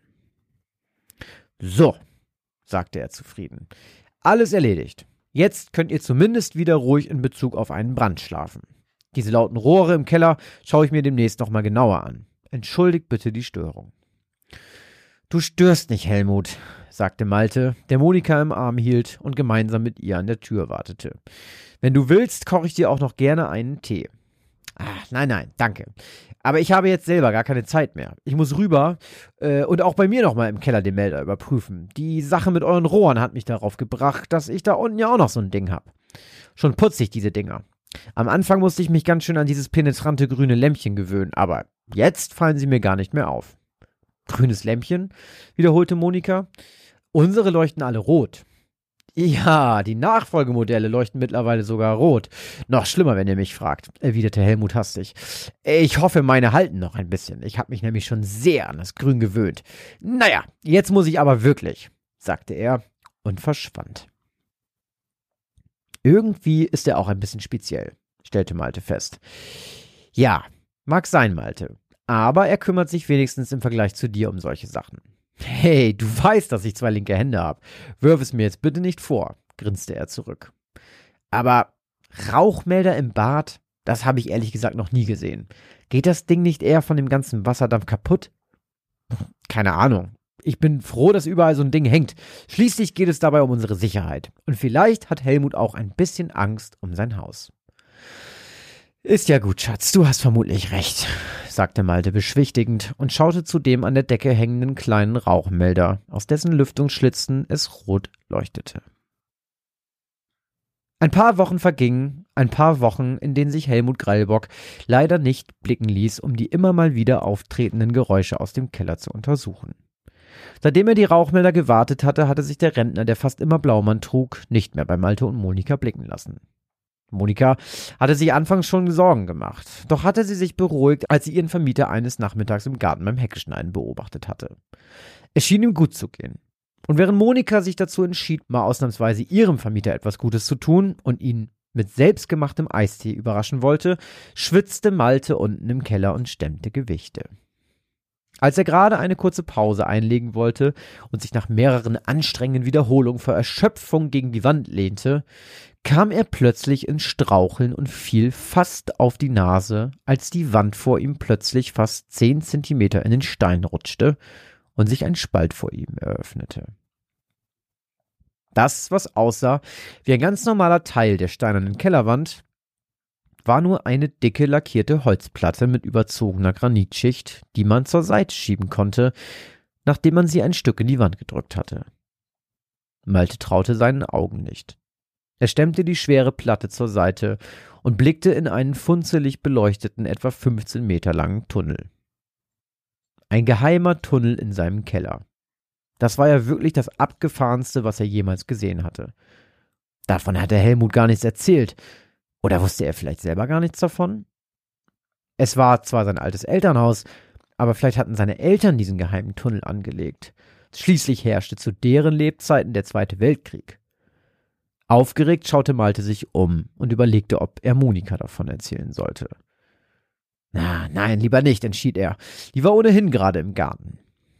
Langsam zwängte er sich durch die schmale Öffnung. Dann fiel ihm plötzlich auf, dass das Licht hier nicht seit über 70 Jahren brannte und der Tunnel irgendwie auch aussah, als würde er regelmäßig genutzt werden. Ein dunkles Gefühl machte sich plötzlich in Maltes Magengegend breit und er beschleunigte seine Schritte. Der Eingang des Tunnels lag auf der Ostseite des Hauses, grübelte er, während er weiterging. Er wollte es zwar nicht wahrhaben, doch wusste Malte schon jetzt, wo der Tunnel ihn hinführen würde. Zu Helmut Greilbock, seinem Vermieter. Jetzt musste er unweigerlich an die Geräusche aus dem Keller denken und daran, dass die beiden es auf die Rohre geschoben hatten. Auf die Rohre, sagte Malte zu sich selbst. Wie blöd kann man eigentlich sein? Als er das Ende des Tunnels erreicht hatte, hielt Malte den Atem an und horchte. Es war mucksmäuschenstill. Auf dieser Seite des Tunnels war eine richtige Tür mit einer Klinke eingebaut. Malte zögerte nicht lange und drückte sie herunter. Die Tür war nicht verschlossen. Geräuschlos schwang sie auf und offenbarte Malte einen wahnsinnigen Anblick. Zehn Monitore flackerten auf einem überdimensionierten Schreibtisch, der aussah wie die Schaltzentrale eines Geheimdienstes. Malte traute seinen Augen nicht, als er um den Schreibtisch herumging und auf dem zweiten Monitor von oben links sah, wie seine Freundin Monika mit einem Tablett in der Hand vom Wohnzimmer durch die Terrassentür hinaus in den Garten ging. Auf den anderen neun Monitoren waren alle anderen Zimmer des Hauses abgebildet, und als Malte die Aufnahme aus dem Badezimmer sah, fiel bei ihm auch der letzte Groschen. Der wahre Grund, warum die Rauchmelder rot leuchteten, war nicht ihr Baujahr, sondern dass sie ganz einfach keine Rauchmelder waren. Helmut Greilbock hatte ihre Wohnung mit Kameras überwacht. Malte wurde plötzlich schlecht. Völlig überfordert mit der Situation schnappte er nach Luft und suchte hinter sich an einem Regal nach Halt. Doch es wurde nur noch schlimmer. Die Regalfächer quollen förmlich über mit Videokassetten, die alle fein säuberlich nach Alphabet sortiert waren. Zuerst verstand Malte die Aufschriften nicht, doch als er seinen und Monikas Nachnamen auf mehreren Videokassetten erkannte, wurde ihm das ganze Ausmaß der Überwachung bewusst. Helmut Greilbock hatte scheinbar sämtliche Bewohner seines Hauses penibel überwacht und sich durch den Tunnel einen ständigen Zugang zu deren Räumlichkeiten verschafft. Der alte Geilbock, ne? Der Name ist Programm. Es hat bei mir Klick gemacht, irgendwann mitten in der Geschichte, ähm, nach diesen Rauchmeldern, als es dann irgendwie dieses, dieses mit den, ja, seine sind grün und die anderen sind rot, dachte ich, okay, das ist nicht ohne Grund da drin. D dieser Part finde ich irgendwie komisch. Und dann habe ich halt irgendwie überlegt, dachte so, was, was soll das? Und vor allem dann kam noch dieses mit im Bad, macht ja auch keinen Sinn. Und dann mit einmal war es so, ach, der Wichser hat da Kameras eingebaut. Die blöde, miese Sau. Das passiert, glaube ich, viel häufiger, als man denkt. Also Meinst du? Nicht mit Rauchmeldern, aber ich habe mal gehört, dass so bei so Airbnb-Kram das ziemlich Oh ja. Programm sein stimmt. soll. Ja, da, da, da verkaufen die das dann auch noch oder laden das auf Ja, ja. bestimmten Auf Seiten, hoch, ne? und sowas. Mhm. Ähm, ich glaube, da ist das, oder war es auf jeden Fall mal ganz lange ein ziemliches Problem. Also Leute, guckt immer, ob da irgendwas. Das Problem ist ja, die blinken ja auch nicht alle, kannst auch was drüber kleben. Aber ähm, Ich habe mal so einen Guide gesehen bei YouTube. Wie man, Wie man das ra- erkennen kann? Ja, Ah, okay. das war ganz, äh, das war ganz einfach tatsächlich. Es war wirklich irgendwie so Kleinigkeiten, irgendwo mit irgendwie mit irgendeiner Lampe irgendwo gegenleuchten oder so. Und wenn Ah, eine Reflexion kommt, dann, sowas. dann ja wegen der Linse oder so. Ja. Ich, Mhm. Es gab mal irgendwie so einen Trick, auch wie man erkennt, ob so ein Spiegel beidseitig ist oder nicht. Oh, Aber das klappt anscheinend nicht immer, weil das nur bei bestimmten Spiegeln von früher das Ding ist. Dass entweder, wenn du den Finger darauf packst, ob dein Finger sich genau berührt oder ob da eine kleine Lücke Ah, ja, ist. Ja, ja, ja. So, aber ich glaube, es ist wohl nicht mehr allgemeingültig. Aber ich habe schon oft was gelesen, dass es bei Airbnb ein Problem ist, in irgendwelchen äh, Hotels ist es ein Problem. Ja, und deswegen meine ich, das ist, ich habe das Gefühl, das ist häufiger, als man denkt. Ich glaube halt, wie gesagt, in so Mietwohnungen nicht so häufig, glaube ich. Weiß ich nicht. Aber ähm, wer weiß, wer weiß, wie hoch die Dunkelziffer da ist von irgendwelchen Leuten, die ausspioniert werden. Was würdest du machen? An Malte Stelle? Also, ich meine, rein rational, wenn er in dem Moment da unten ist, dann weiß er ja, dass der andere das noch nicht weiß, dass er das weiß. Dann könnte direkt- alles Beweismittel und sowas holen. Aber ich glaube, ich würde die Typen so hart zusammenschlagen. also, wenn der mich und meine Freundin halt seit Monaten ausspioniert und dann so uns beim Duschen zuguckt. Ah, es ist schon. Und dann sehe ich jetzt gerade auch, wie sie jetzt gerade rausgeht auf dem Monitor und ihm Das das irgendwie Eistee pervers, bringt. ne? Das ist einfach schon richtig hart. Also, ähm, unter, unter aller Sau. Aber ja, eigentlich müsste man halt direkt sagen, pass auf, du hast jetzt alles Beweismittel da, der kann das nicht verschleiern. Äh, direkt die Polizei holen, die soll sich drum kümmern. Mhm. Ähm, oh, aber es ist so mies. Es ist so mies. Und ich glaube, das ist so ähnlich wie wenn bei dem eingebrochen wurde. Es ist, glaube ich, ganz schwer, sich dann jemals wieder sicher zu fühlen. Habe ich ein paar Mal gehört, wenn ein Einbruch bei dir war, oder das dann irgendwie so, dass du die Tür natürlich zehnmal abschließt und ein zweites Schloss machst, aber dass du nicht Angst hast, dass da wieder jemand reinkommen kann, glaube ich, das ist ganz doll. Und Mhm. genauso, dass du da dann immer guckst, ab da zum Beispiel in Hotels, also du kannst doch nie wieder im Airbnb bleiben oder in einem Hotel. Ohne, du würdest wahrscheinlich so einen Pieper irgendwie, um zu gucken, ob da irgendwelche Kameras sind, aber ich würde dann immer davon ausgehen, dass mich irgendwer ausspioniert. Ja. ja. Und ich würde mich auch immer fragen, habe ich jetzt alle erwischt in dieser Bude? Alle Kameras, Ja. Ton, äh, Wanzen. Was weiß so. ich, was der gemacht hat. So, ich Ja, glaube, ja, ja. diese, diese Unsicherheit, also sich zu Hause nicht sicher fühlen, ist, glaube ich, eines der schrecklichsten Gefühle. Ja, ja, So. da, ja, da bin ich bei dir. Weil du hast keinen meine, Rückzugspunkt. meine. Oma hatte das ja mal, als sie noch in ihrem Haus gewohnt hat, da hat mal jemand versucht einzubrechen Mhm. und sie war auch noch im Haus. Ja, das ist, glaube ich, so fies. Ja, und die war halt da auch schon irgendwie Ende 70, zu dem Zeitpunkt glaube ich Anfang 80 und wenn du dann mitbekommst, dass da jemand bei dir an den Jalousien rumbricht, So wie die Die Frage, ist dass du dann- überlegst, was kann ich denn dann noch machen, so ein bisschen. ja, ne? die ist dann halt irgendwie auch, also ihre Reaktion darauf war dann, dass die gefühlt jeden Tag, ganz egal, ob das Winter oder Sommer war, um 18 Uhr hat die da die Schotten dicht gemacht und Mhm. hat sich da eingeschlossen. Also, muss ja mal vorstellen, im Winter ist das nicht ganz so schlimm. Da Im ist um Sommer 18 ist Uhr äh, dunkel draußen, aber im Sommer, da Ja. hast du richtig einen Hau weg. Ja, es danach. verändert dich richtig Ja, doll. So, und, das ist schon Bei einer krass. Freundin von meiner Freundin, falls sie diesen Podcast hören sollte, liebe Grüße an Thea, äh, die lebt in London und ähm, bei der wurde mal eingebrochen. Ich bin mir jetzt ganz sicher, ob zweimal, aber einmal auf jeden Fall. Und die hat auch gesagt, dass das, äh, dass die ganz lange gebraucht hat, um in der Wohnung wieder ähm, ja, sich wohlzufühlen, Ja, weil du halt, ich. weil du wirklich dieses Gefühl hast, oh, ey, hier hat jemand irgendwie in meiner, keine Ahnung, Unterwäsche vielleicht rumgekrabbelt und da rumgesucht und allein das Gefühl, dass da jemand ohne deines Wissens irgendwie durch deine vier Wände läuft und da irgendwie sich alle Sachen anguckt und was macht, das ist irgendwie wirklich ganz, ganz, ganz eklig. Wünsche ich niemandem. Der Vermieter, den ich, äh, mein vorheriger Vermieter von der Wohnung hier, ähm, der hatte ganz lange noch, noch einen weiteren Schlüssel für die Bude. Und das habe ich mich auch, also das, der war jetzt nicht weird oder sowas, Ja. so, aber ähm, das war irgendwann so der Moment, wo ich dachte, boah, eigentlich kann der mir den mal geben, so, weil ich habe keinen Bock, dass noch, dass der irgendwie, weil der könnte ja einfach reinkommen, wenn ich nicht da bin und sowas. Und dann haben wir ihn dann auch gebeten, uns den zu geben. Und es hat aber sehr lange gedauert. So, es war nicht so von wegen, oh ja, klar, sorry, ich bringe den vorbei oder hol den jetzt ab, sondern irgendwie, es hat noch Wochen gedauert. Ich dachte Oh, so, jetzt bring das Ding einfach her. Bring das her, du Arsch! Ich will damit durch sein, einfach so. Ja. Äh, war dann auch alles okay, war auch überhaupt nicht wild, aber dieses Gefühl, dass du plötzlich merkst, fuck, der könnte ja jederzeit hier reinkommen, Man will sich zu Hause schon einfach sehen, man will, dass das zu Hause einfach dicht ist, da kommt keiner rein, fertig. So. Ja. Und ähm, wenn das nicht so ist, fühlt sich ganz eklig an, einfach. Ja, vor allem bei Leuten, wenn Leute, die du nicht so richtig kennst, einen Schlüssel haben, ne? Ja, ja, ja. Ja, oder so ein alter Sack Geilbock, der daneben wohnt. So kann ja noch so nett sein. Geil, Bock. Aber, ähm, war, nee, Ach, der alte Hausmeister, Mensch, der hat doch nur die Rauchmelder mal einmal gewortet. geworden. Der, der Gute. Und es Kommt klopft. da ab und zu durch den Keller rein und und, was, klopft er da rum unten? ja, Hat vielleicht ein bisschen Gewichte gestemmt von, von ähm, dem der hat da auch einen Workout gemacht. Ja, ich glaube auch. Der hat da ähm, das eine oder andere. Eins, einen oder anderen Pistol Grip Pump gemacht.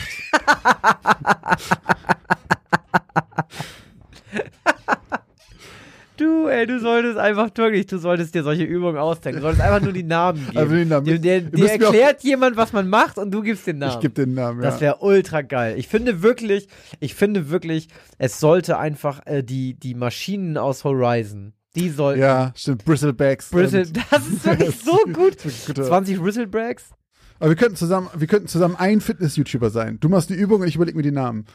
Ja, das finde ich gut. Als Team. Aber müssen wir uns auch die Übungen überlegen oder nehmen wir einfach Übungen, die es gibt? wir nehmen welche neu. Nennen die neu und dann sagen wir, das ist halt das. Äh, Ja, und dann machen wir so, ey, der macht hier 10 Slaughter Spines. Hey, das sind doch einfach Burpees. und sagst du irgendwie, Das das, Programm ist irgendwie Fit Beyo- Beyond Your Horizon. Oh. So. Oh, oh. Auch Leute, folgt uns gerne auf Fit aus dem Alten. Warte mal, wie heißt noch Forbidden West, ne? Ja. Und Frozen Wilds und Zero Dawn. Können wir da irgendwas Okay. draus machen? Ähm, Forbidden S für den Diätplan.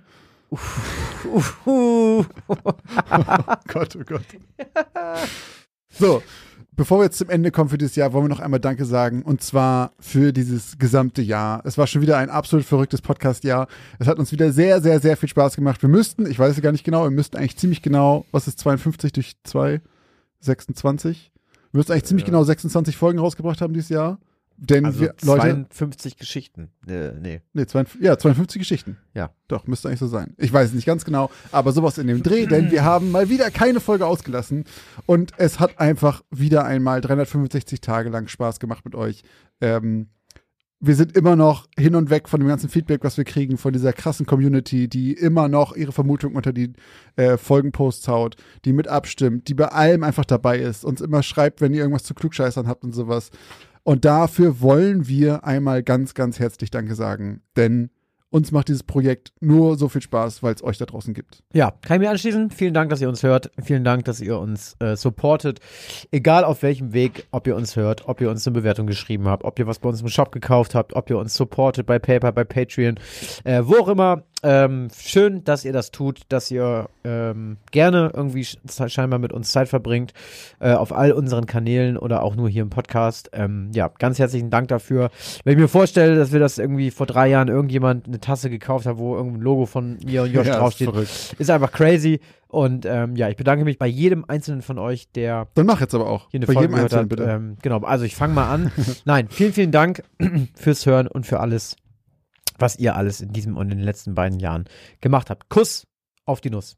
Und jetzt mir. bedanke ich mich aber. Äh, und zwar möchte ich mich ganz herzlich bedanken bei den äh, vielen neuen Leuten, die scheinbar Lust auf unsere ähm, extra Weihnachtsfolge hatten. Wir Ja. haben ja wieder dieses Jahr an Heiligabend ein extra Geschenk unter euren Baum gelegt. Das heißt, wenn ihr da Bock drauf habt, dann werdet Patreon oder Steady.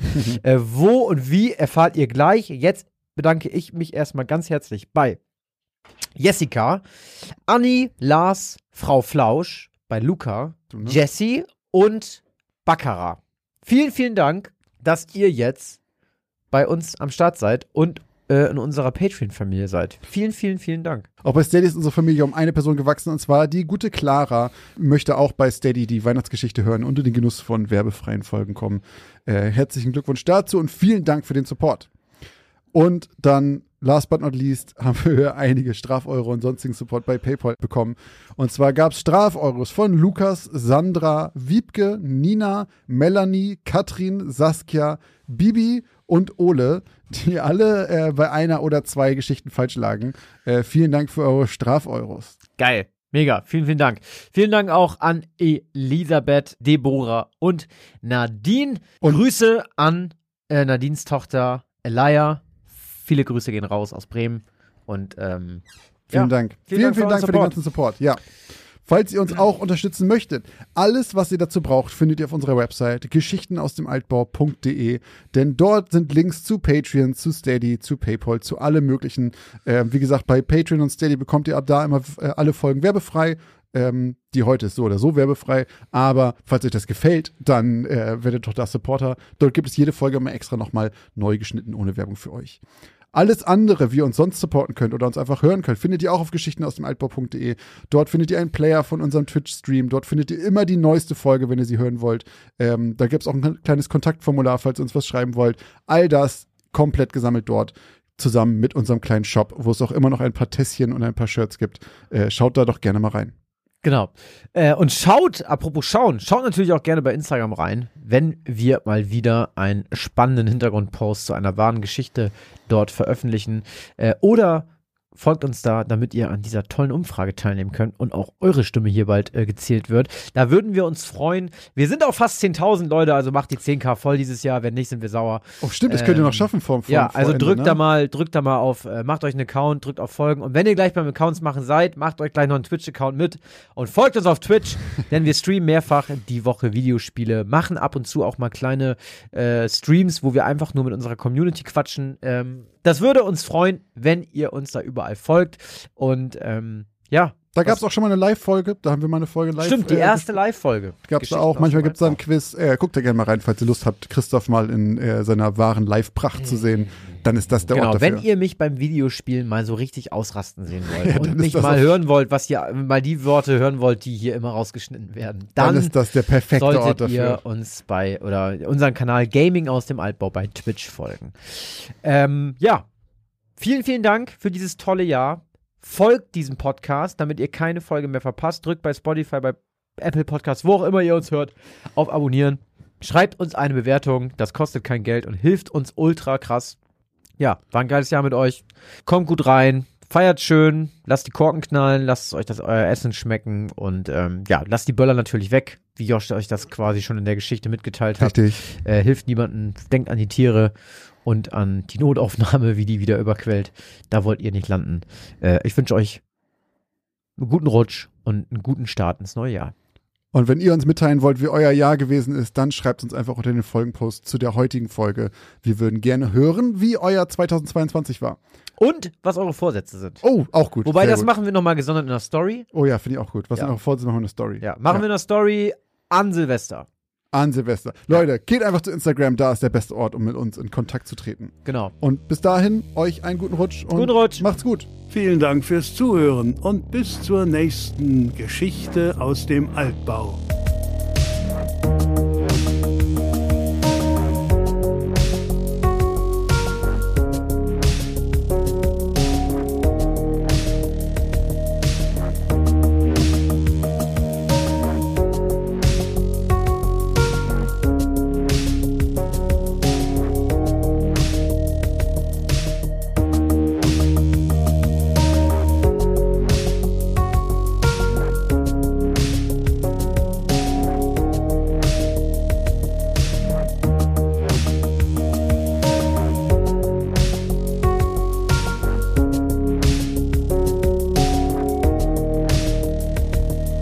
Der Vermieter und Besitzer des Hauses Helmut Greilbock.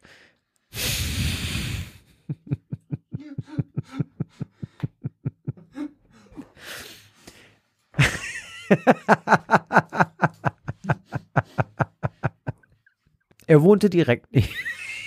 Jetzt kommt schon wieder der Name. Warum schreibe ich die eigentlich immer? Wenn das hier immer so ein Krampf ist, dann. Er wohnte direkt neben. er wohnte direkt nebenan.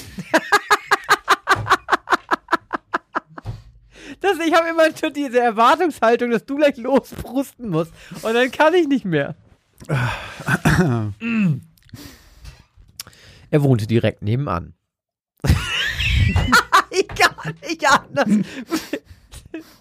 Ich kann diesen Namen nicht aussprechen. Ich habe im Schreiben nicht eine Sekunde geschmunzelt oder gelacht oder irgendwas. Jetzt Ich will ich den laut nicht, aussprechen. Das geht nicht. Ja, okay, komm, los jetzt. Er wohnte direkt nebenan. Herr Greil. Herr Greilbock. Bock ist einfach so ein geiler Name. Der ist einfach geil, Bock. da muss ich ja auch direkt dran denken. Da habe ich beim Schreiben nicht dran gedacht.